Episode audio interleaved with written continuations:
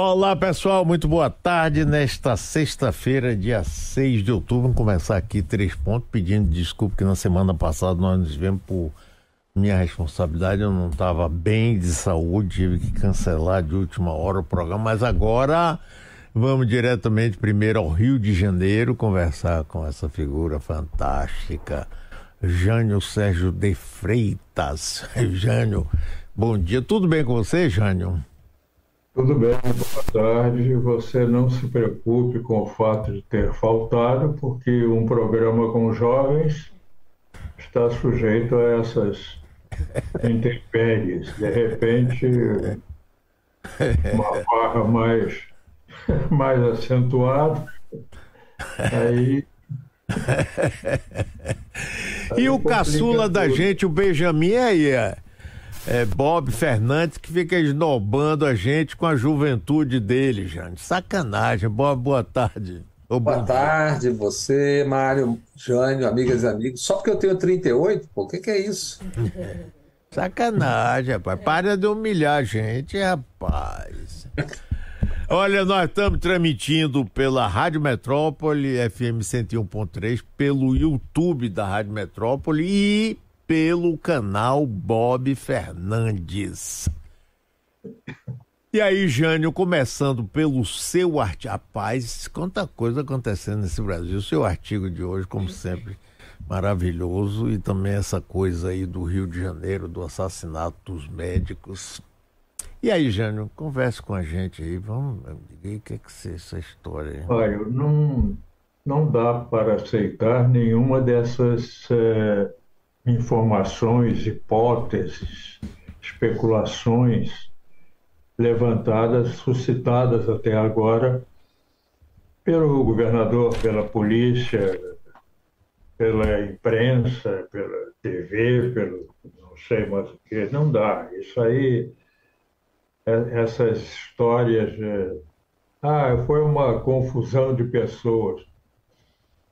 Como disse o Sérgio Freitas, alguém foi passando por ali na Barra da Tijuca, de repente virou o rosto, olhou para um, um bar e disse: Ah, ali está o fulano que o cicrano quer matar. E aí ligou para o cicrano e disse: Olha, o fulano está aqui tomando umas cervejas e tal. Então o outro organizou um ataque, um, um súbito comando e chegou lá e fez aquele, aquela barbaridade. Então, ó, pô, tenha paciência, isso, é, isso me lembra o que houve aqui há uns anos atrás, pouco, não, não, eram, não foram tantos. Roubaram fuzis da, da casa de guarda de um quartel do Exército aqui. E aí ah, pô, mas é o cúmulo, os caras entraram no quartel e tiraram os fuzis e tal. A polícia, a pedido do Exército, tentou abafar o caso, não deu para abafar o caso, a Polícia Federal é que teve que entrar no caso, porque era um quartel do Exército, e aí solucionou-se o problema. Como? acharam os fuzis que estavam escondidos numa caixa d'água, no fundo de uma caixa d'água na favela do não sei o quê. Pô, de repente alguém resolveu ver o que é que a água escondia, o restante de água numa caixa escondia e lá estavam os fuzis. Que em poucos dias apareceram, trouxeram e em poucos dias os ferrugem tinham, os, os fuzis tinham ferrugem de anos. Velho, tal, arrebentado, enferrujado. Pô. E aí queriam que a gente acreditasse que aqueles eram os fuzis, os quais, na verdade, nunca foram encontrados. Jamais foram achados sumiram, quem roubou levou, usou provavelmente contra nós, contra os inimigos, as outras facções, quadrilhas ou lá o que seja. E agora essa facilidade de encontrar. Bom, já acharam um carro, ou dois carros, são dois, acharam até dois. Dois carros que têm é, dois corpos que são exatamente dos suspeitos. Ah, pô, tenha paciência, pô. Em 24 horas, menos, em coisa de 12 horas, encontraram dois carros com, com os suspeitos. E já sabiam quem eram os suspeitos? Em 12 horas, caras que estavam com capuz preto, roupa preta, correram no escuro numa, numa noite mal iluminada na, na Barra da Tijuca e, e, já sabiam em 12 horas quem eram os suspeitos e tal. Oh, tenham dó, assim, é exagerar na suposição da nossa boa-fé ou falta de inteligência. Não, não estamos nesse nível. Então, é esperar com a expectativa de que alguma coisa objetiva seja encontrada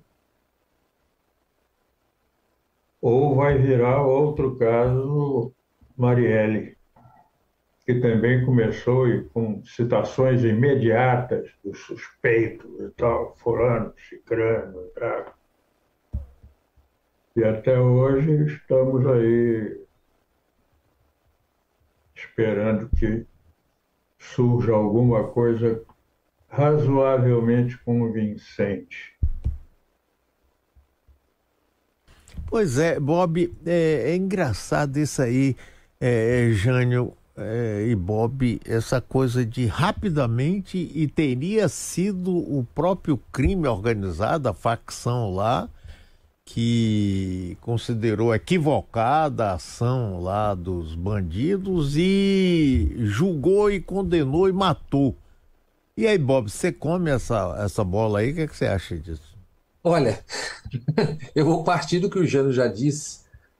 Então, detalhe: de qualquer forma, seja qual for a teoria, está envolvida a narcomilícia. E milícia significa uma organização composta por policiais e ou militares e bandidos. Começa aí. Independente da teoria que queiram queiram dizer que foi por engano, etc, etc. E eu queria colocar isso aqui num contexto da gravidade do momento, que é o seguinte: o Anuário de Segurança Pública de Estatística saiu com o, as mortes violentas do ano de 2022. Somadas, 2000, só, só dois anos, 2021 e 2022, são 95 mil homicídios. 95 mil homicídios em três décadas e meia, mais de um milhão e meio de homicídios. É, nos últimos 70, segundo a data folha de, de setembro agora, 71% da população brasileira considera que o assunto mais grave hoje é a insegurança junto com a saúde, saúde pública, é outra coisa que a gente vai ter que falar mais adiante. É, vou começar por uma obviedade, que é o seguinte: obviedade é desigualdade. Um país que tinha até poucos meses 33 milhões de pessoas com fome, e não se sabe quantas são hoje ainda, tem que se considerar tudo isso a partir de uma perspectiva muito mais ampla. Né? País onde seis pessoas, seis pessoas têm patrimônio igual ao de 100 milhões de pessoas. É, e que nasce e que é formado ao longo de séculos com a escravização e matança de indígenas e de vindos da África, navios negreiros. Ontem, 35 anos da aniversário da Constituição, eu me lembro que eu estava na Constituinte acompanhando e me lembro desse discurso do Krenak, que o Danilo tem aí no ponto e que trata exatamente do que nós estamos falando hoje, 35 anos depois, que é a violência que segue. Bote aí no ar, Danilo. Na essência, a nossa fé, a nossa confiança de que ainda existe dignidade, de que ainda é possível construir uma sociedade que sabe respeitar os mais fracos, que sabe respeitar aqueles que não têm o dinheiro para manter uma campanha incessante de difamação, que saiba respeitar um povo que sempre viveu a revelia de todas as riquezas, um povo que habita casas cobertas de palha, que dorme em esteiras no chão, não deve ser identificado de jeito nenhum como um povo que é o inimigo dos interesses do Brasil, inimigo como os interesses da nação e que coloca em risco qualquer desenvolvimento. O povo indígena tem regado com sangue cada hectare dos 8 milhões de quilômetros quadrados do Brasil. Os senhores são testemunhas disso. É isso. Esse, essa, essa questão, Mário Jânio, é a, tem a gravidade maior em si, que é a vida humana. 95 mil mortos. Esses médicos, como eram médicos, em 24 ou 40 e 12 horas resolveram já esclarecer o crime, porque eram três médicos. Se fossem três pobres coitados, não teríamos nada.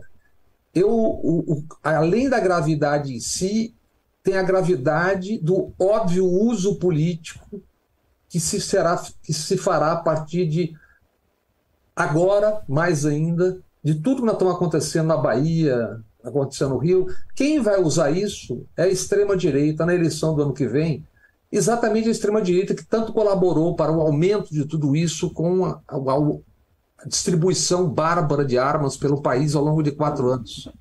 Isso vai ser um tema de campanha, então o governo, para o governo é imprescindível, e junto com o Congresso, estados, municípios, forças de segurança, forças de segurança que têm o dever, a partir de qualquer tentativa de se melhorar isso, de se afastar ou de decepar suas bandas podres.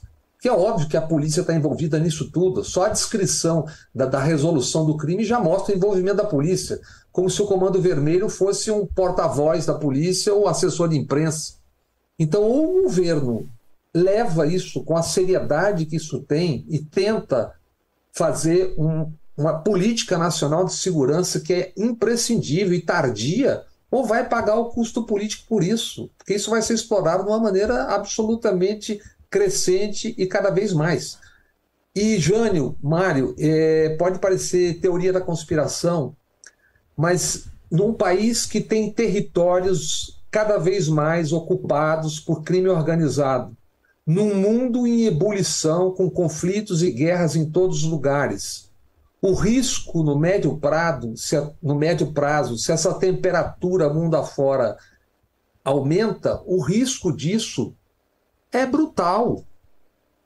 Se essa coisa do, do, da geopolítica esquenta, esquenta, esquenta, um país que tem território ocupado pelo crime organizado, eu acho que é com isso que os militares deveriam estar preocupados e ocupados, e não com encenação golpista. Eu não digo militares envolvidos na segurança urbana, que eles não foram treinados nem foram feitos para isso, mas preocupados com as consequências disso tudo, atentos a isso tudo. Na Amazônia, a gente viu outro dia a, a Mariana, a professora Félix Vidal, mostrando: você já tem milhões de hectares com gente trabalhando em nome da USAID, indígenas trabalhando, 94 mil pessoas recebendo. Isso é feito de uma forma, pode ser feito de outras formas e com outras intenções. Então o Brasil está brincando com uma coisa. O Brasil é um país riquíssimo, e numa situação geopolítica como essa, deveria olhar para si e olhar para o entorno e para consequências que não são desprezíveis no médio prazo. Ô, Jânio, em relação a isso que Bob falou, é, a gente, no meio disso tudo, a gente vê o Congresso Nacional não dá um pito sobre esse assunto. Discute é, restrições à ação do, do Supremo, discute outras coisas, mas isso nada. E aí, Jane? Caiu a imagem ou. Hein? Ele caiu? Não, a imagem, né? A conexão. ah, vamos fazer já. Bob continua? Bem, o Jânio está fora do ar, então vamos, vamos tocar nessa. Ah, voltou, voltou, Jânio. Sim, Jânio, o Congresso Nacional e o próprio governo em termos de um plano de segurança. Como é que é isso aí para você? Você entende isso aí, Jânio? Olha, antes da gente falar um pouco do plano de segurança, ou da insegurança dos planos, é, eu queria dizer que entre as hipóteses que, que estão se prestando aí a explicar esse crime contra os médicos, uhum. eu vou incluir a minha, que é a seguinte: uma, um, um comando criminoso dando uma resposta ao lançamento de um plano de segurança, no plano de ação que contará com polícia eh, federal, com polícia paulista, agora com polícia eh, com força com força nacional. E eles trataram de dar imediatamente eles milicianos eh, criminosos decidiram dar imediatamente uma uma resposta provocativa,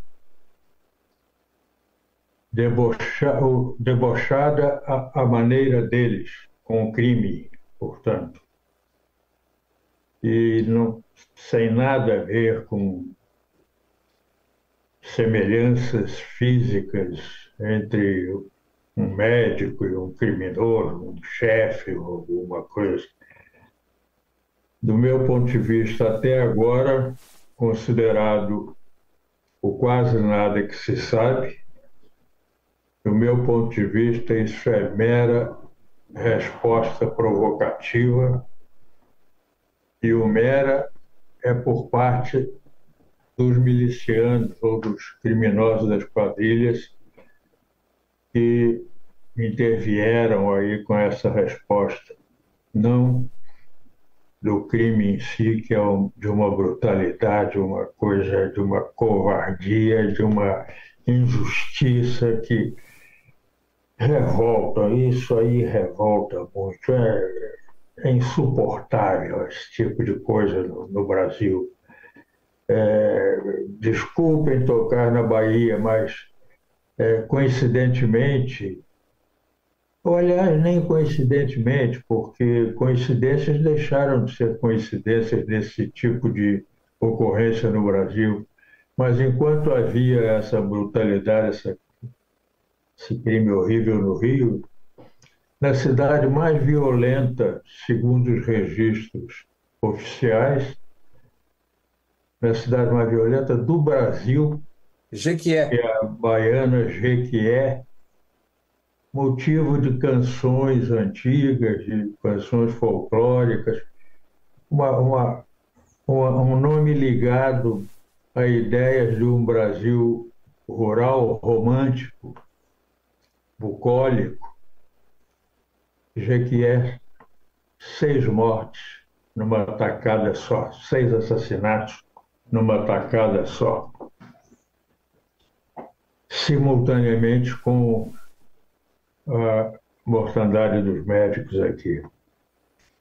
Lá não é por provocação, é mais ou menos o que ocorre lá no litoral São Paulo, na altura de Santos, Guarujá, coisas assim. Mas daqui a minha hipótese é essa. Não seria a primeira vez, já fizeram isso muitas vezes e cada vez que anunciam que vai haver, acontecer e tal, há uma, uma provocação, um deboche criminoso. Um adendo, Jânio. O suposto Tailon de Alcântara Pereira Barbosa, que é o suposto sujeito que foi confundido, é filho de Dalmir Pereira Barbosa, que é um dos chefes da milícia na Zona Oeste. E ele mora a 700 metros de onde foi o crime, próximo ao condomínio Vivendas da Barra. onde residem duas pessoas famosas. Uma é Rony Lessa, assassino de Marielle e Anderson preso, e outro, família do presidente, ex-presidente Jair Bolsonaro. Coincidência geográfica.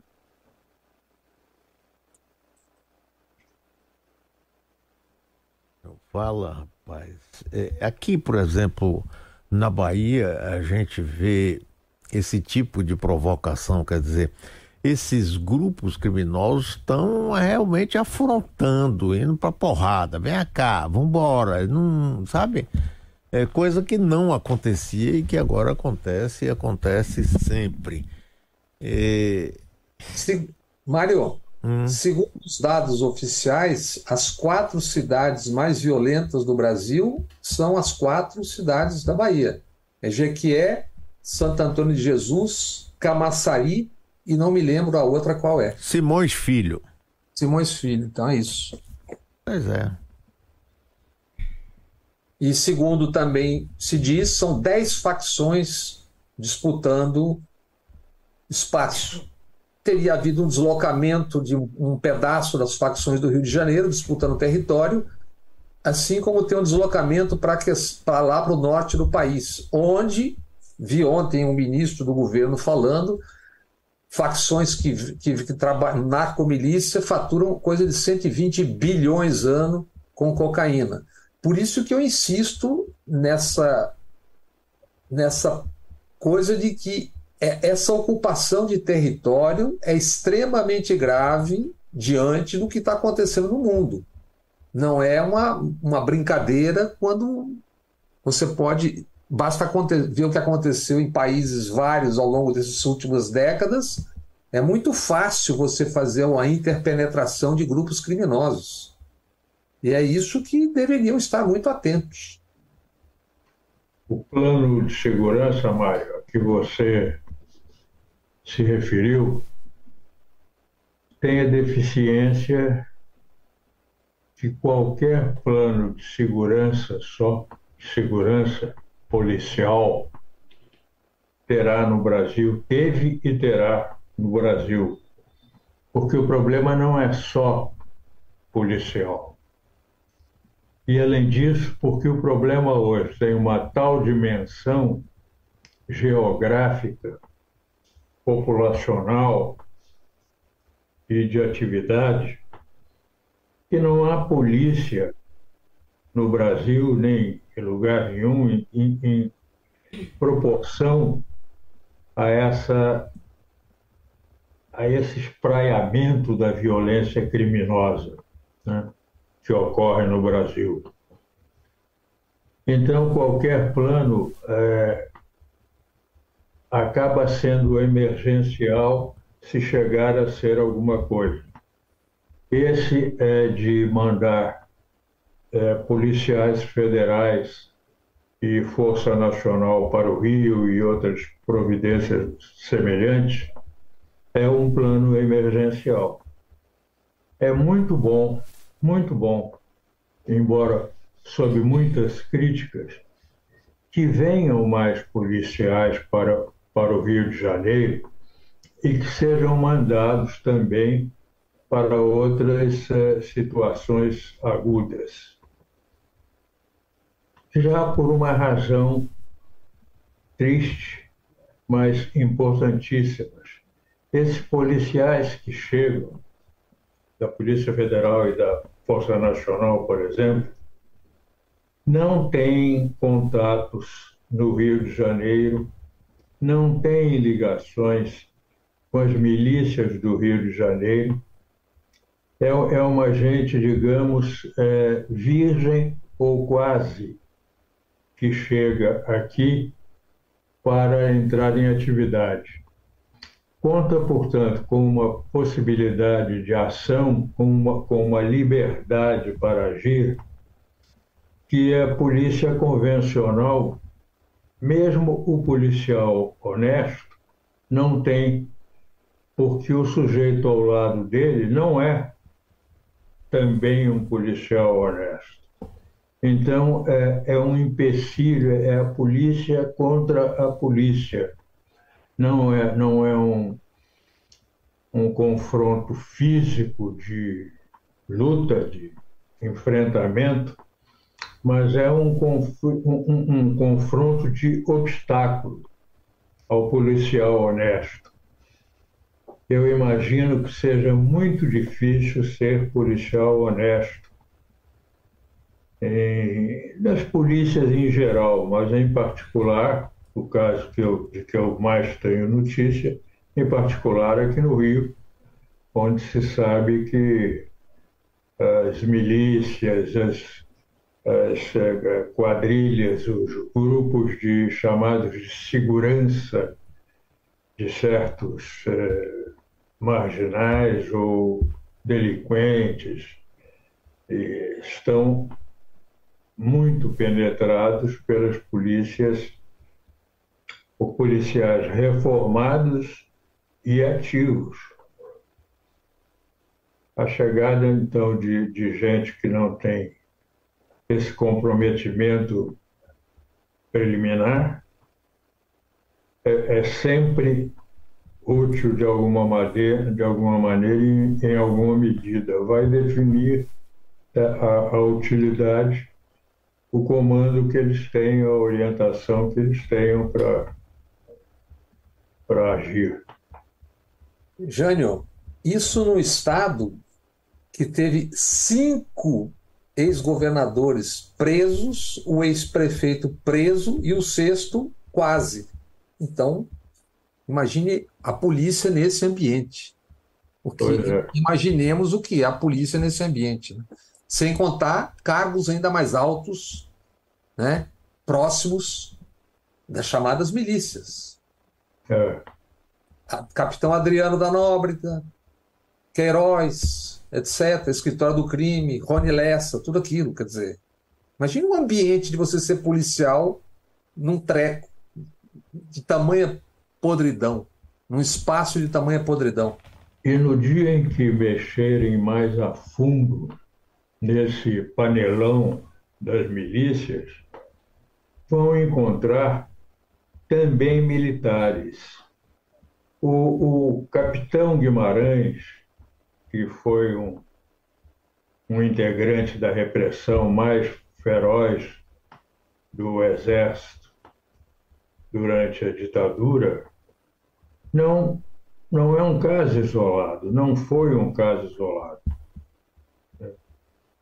Ele foi um dos que debandaram integrando-se a práticas delinquentes e, enfim, a, a, o lenocínio, não sei mais o quê, mas não foi caso único. E de lá para cá, né, da, do início da, da atividade ilegal dele e de uns poucos outros naquela altura, de lá para cá isso aumentou muito. Aumentou muito. A sargentada, bombeiros. Quando concederam aos bombeiros o direito de andar armados, usar armas e participar de atividades repressivas, isso já vinha, já era decorrência de interesses é, de má fé em, em aumentar o contingente delinquente. Não foi porque para apagar fogo o sujeito precisa e deva estar com uma arma na cinta ou levá-la quando vai para casa, volta de casa, quando anda na rua, que o fogo não tem nada com isso.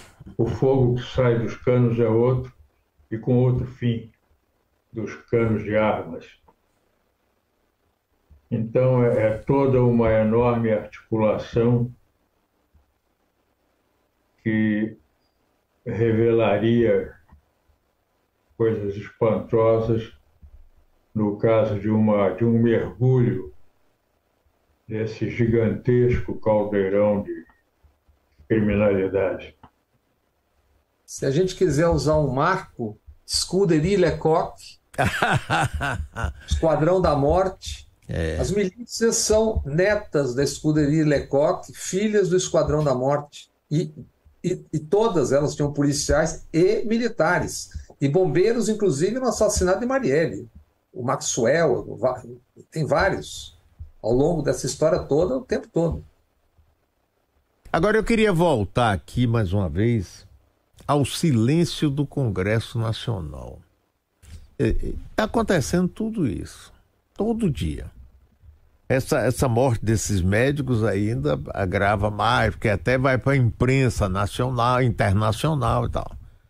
Sim, mas o Congresso está mais preocupado com os limites do Supremo, preocupado com a distribuição das emendas, com a eleição municipal do próximo ano. E aí o que, rapaz? E aí? O que, é que a gente faz? Nada? Fica todo mundo assim e tal? Eu não te você não me liga nem eu te telefono? É assim esse método que a gente vai usar no Brasil? Hein, Jane? Ô, Mário, não dá tempo de cuidar de coisas sérias, né? É preciso compreender que brigar com o governo, chantagear o governo para é, aprovar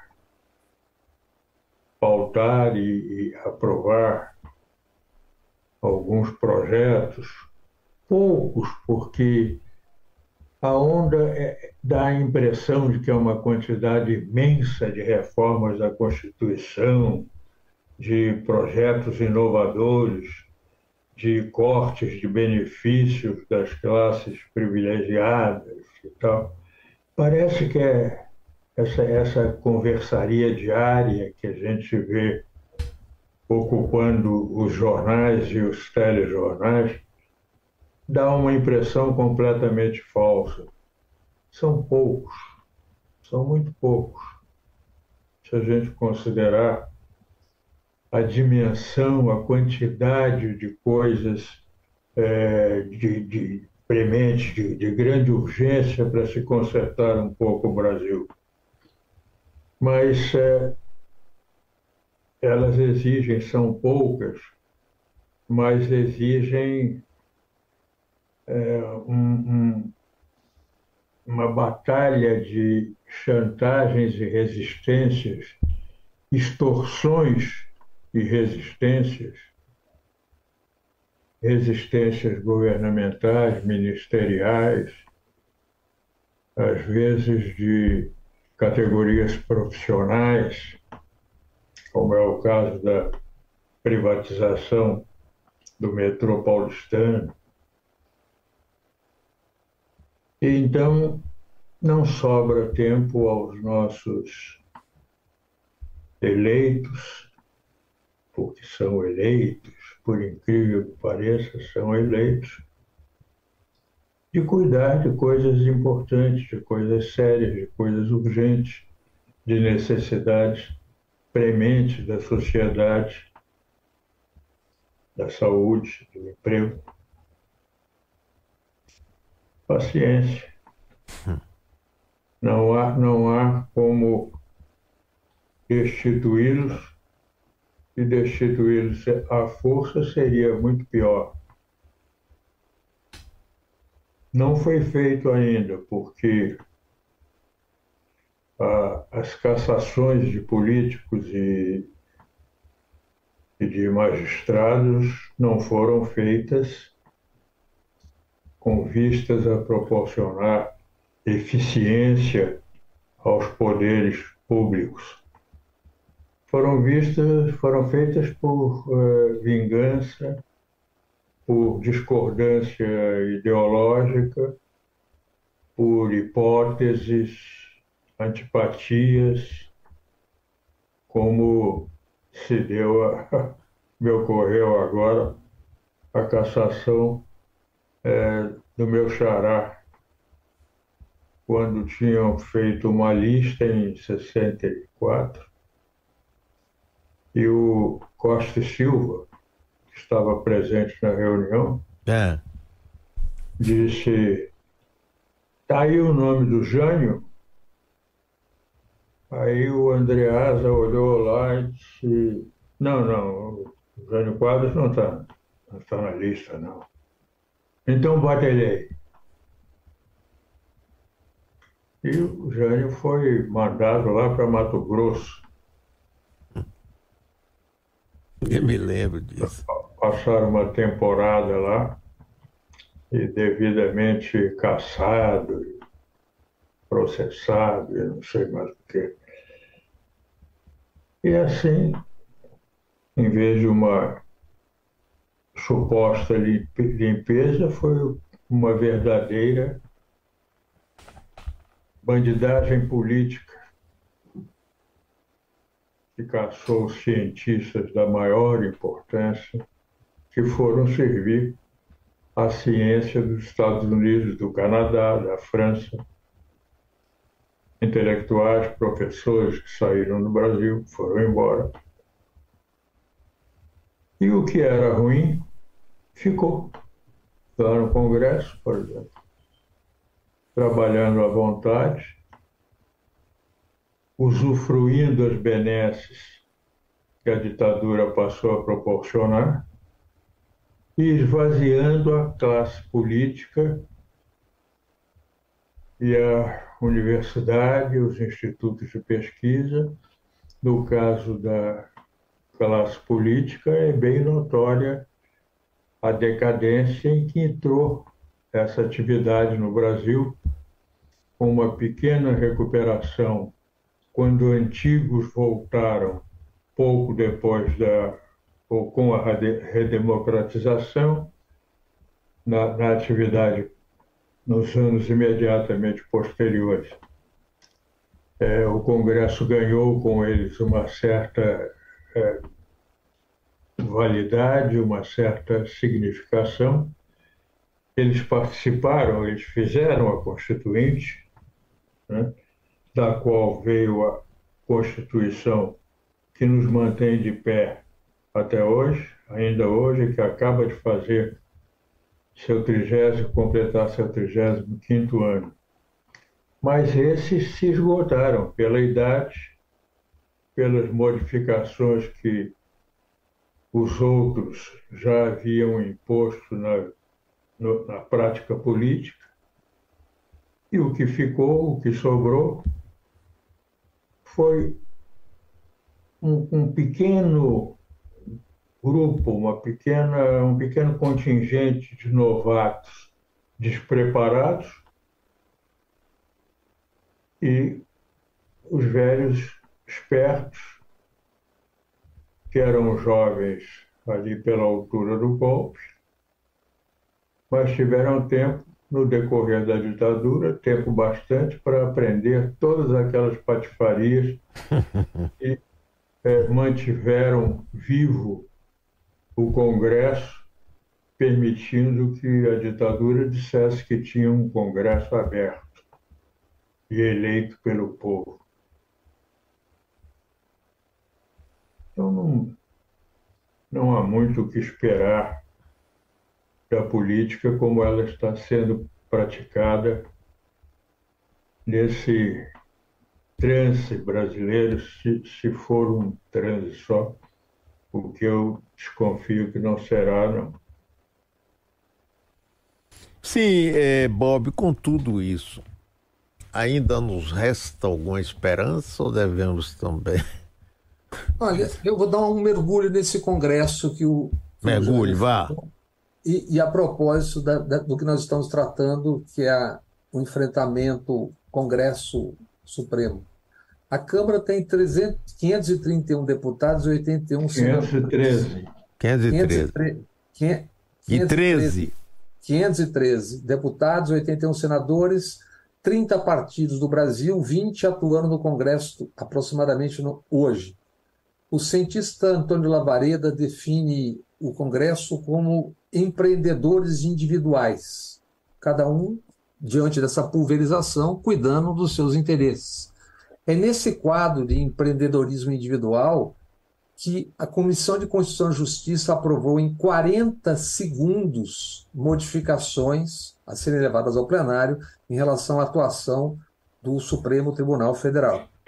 Tem coisas ali que pode ser boa ideia, tem um, um número X de anos de mandato, o Jânio, por exemplo, sugere ali hoje 11 anos, tem outras coisas que é coibir que alguém possa se sentar em cima do, do, do processo, ficar sentado por mês. Tudo bem. O problema é quem está propondo, quando está propondo e por que está propondo. É, por exemplo, estão propondo oito anos de mandato. Você imagine esse Congresso trocando, ou piorado daqui a pouco, discutindo a troca de, man de mandatos de juízes ininterruptamente, quase, porque serão em tempos diferentes. A quantidade de lobby e tudo mais que se daria e como se daria. É, o que, que, a princípio, o presidente da, da CCJ, o Alcolumbre, e seus 40, 40 segundos, eu estou dizendo, né? é, conseguiram com essa jogada na CCJ? Que Arthur Lira, presidente da Câmara, declare seu apoio integral ao Supremo Tribunal Federal.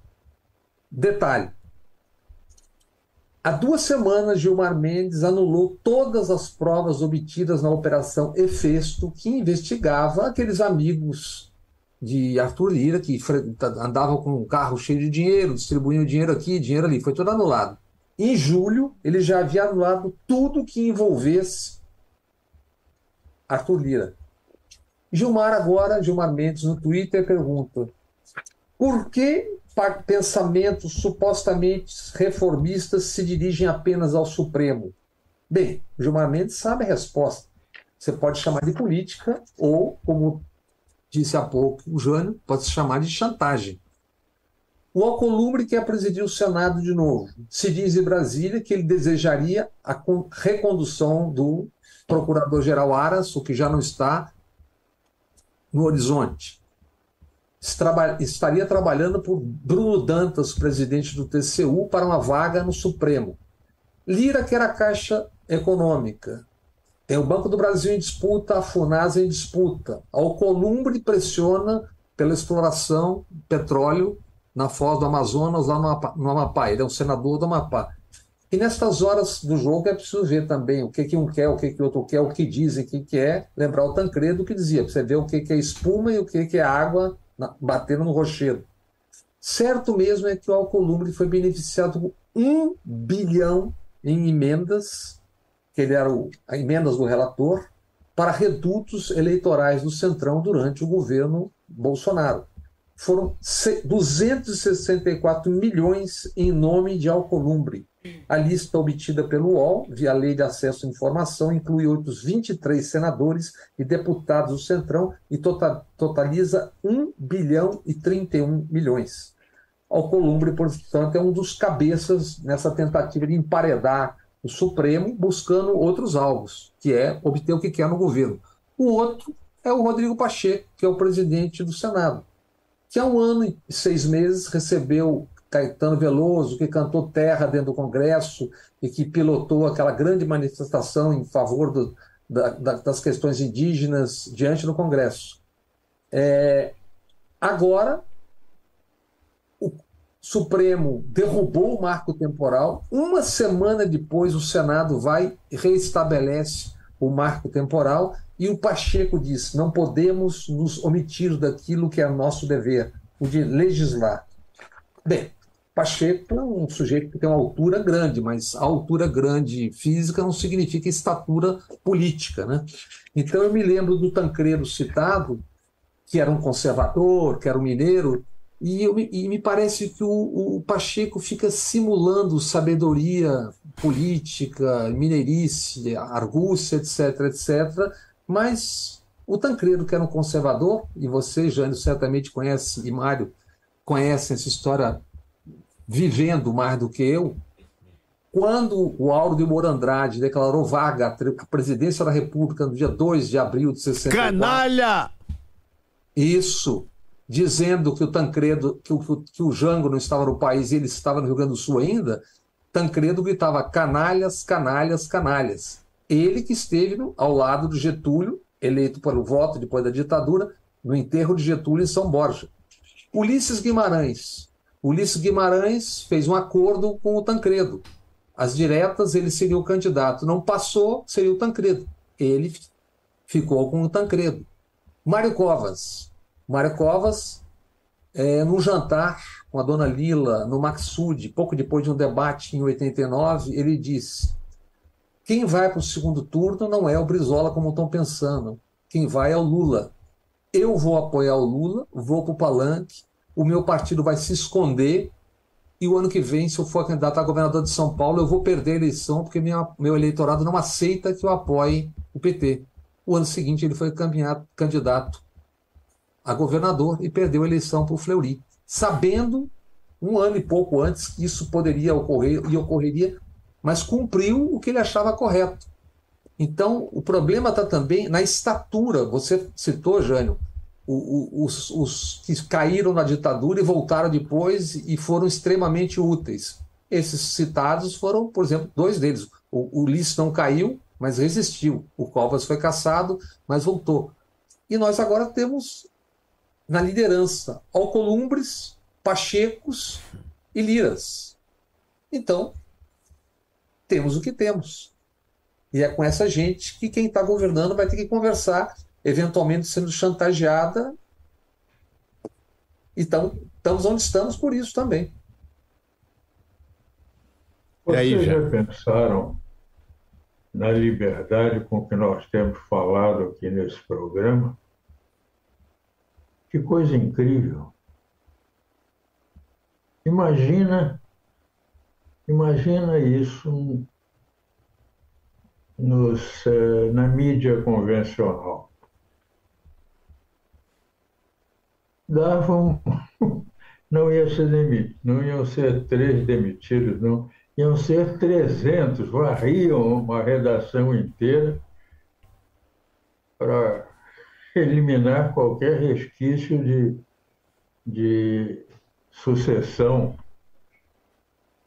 Uma coisa. Mas é um faz de conta, né, Jânio?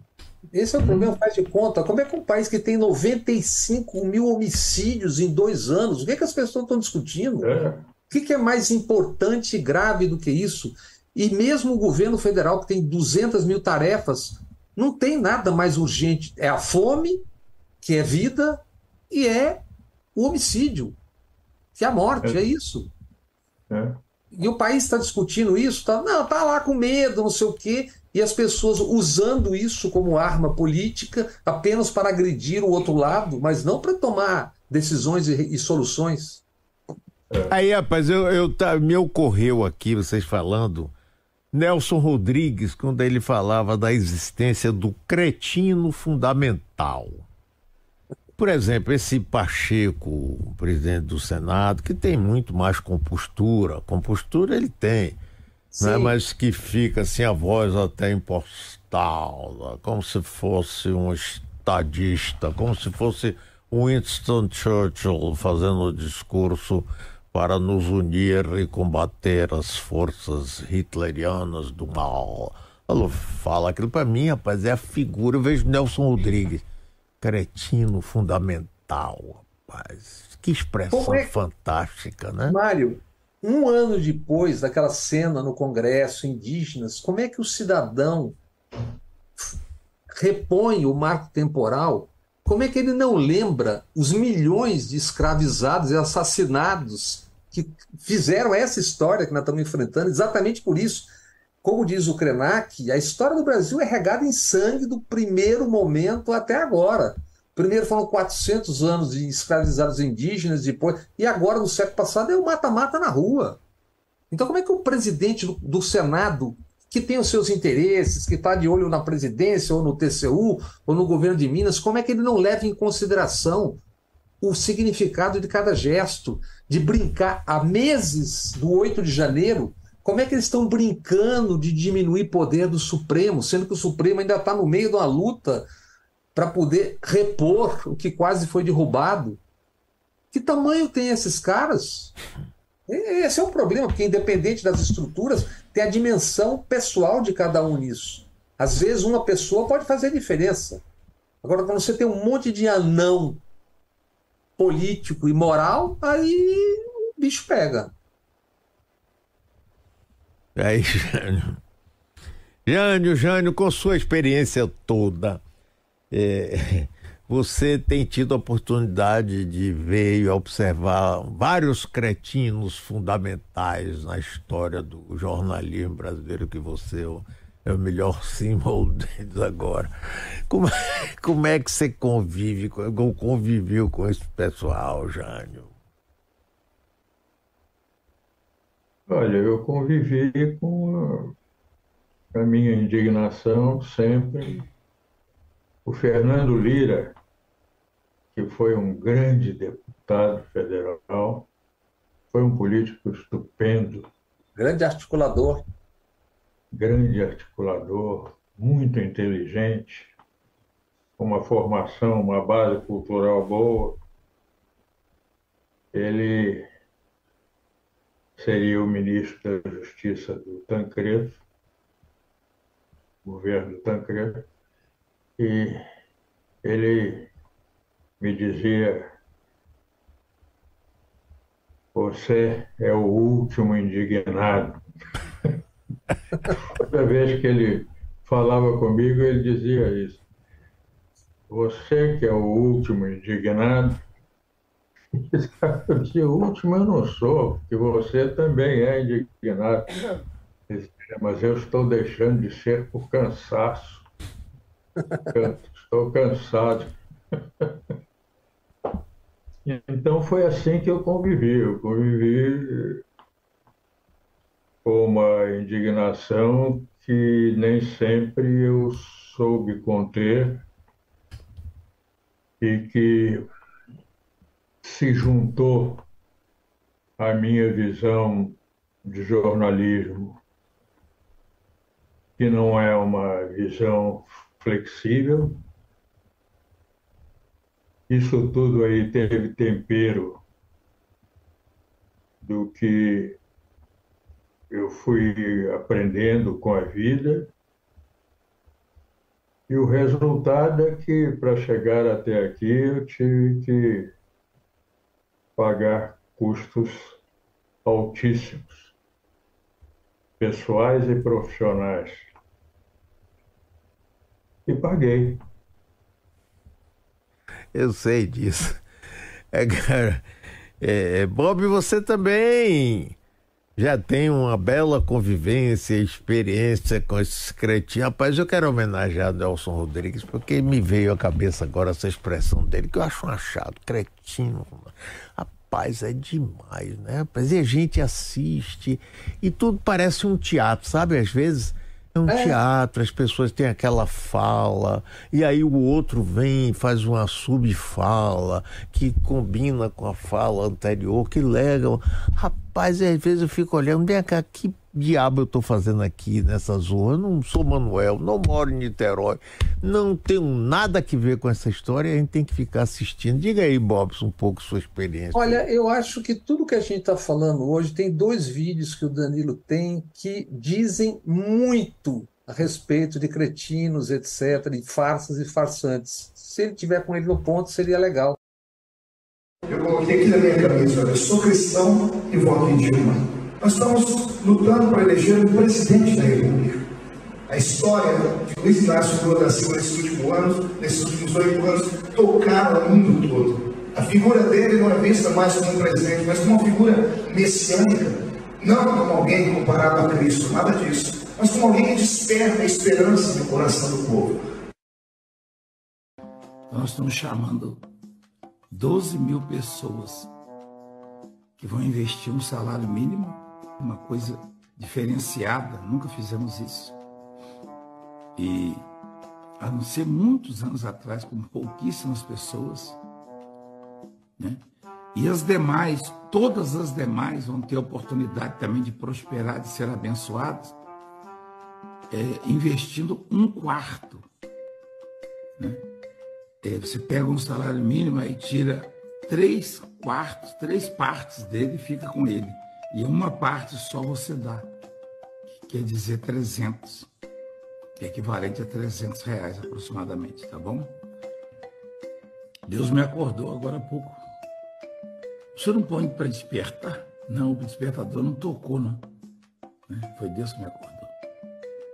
E sempre assim, né? E graças a Deus eu estou sentindo assim uma paz tão grande. Já, oh, Bob, você, essa Pastor sentou pesado. Santiago. Hum? Pastor Santiago. Com os cordeirinhos de Deus Isso, ao fundo. ao fundo. Essa fazenda, aliás, não sei se é essa, porque ele tem uma coleção de fazendas.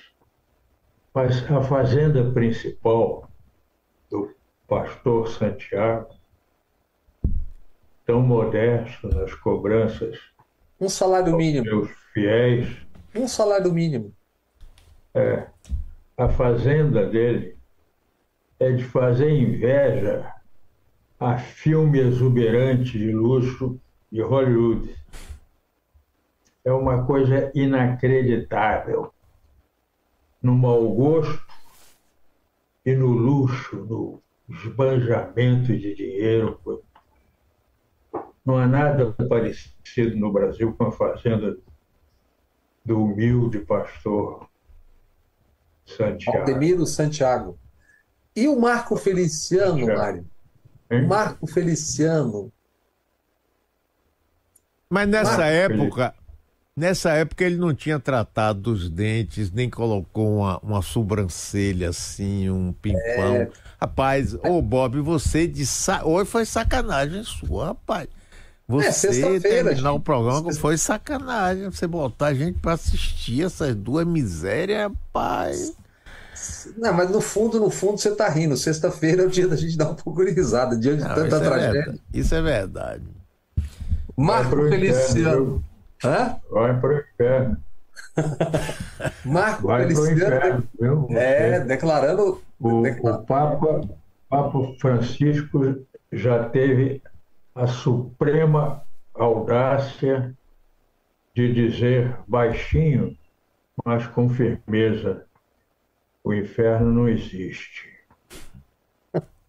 Mas você, eles vão, Santiago, Feliciano, vão descobrir um, um caminho para chegar lá, Bob. Você entra numa fria. Fico tranquilo, eu passo pela Bahia antes. Valeu, pessoal. Jânio, um abração. Bob, um abração. Muito obrigado. Para vocês, para os nossos amigos e inimigos também. Abraços e tenham uma boa semana, um bom fim de semana e uma boa semana seguinte. Abração, Mário. Abração, Jane, amigas e amigos. Pois Até é, a pessoal. Depois desse papo fantástico, nós vamos encerrando. Eu volto aqui às 5 da tarde. Um abraço para vocês.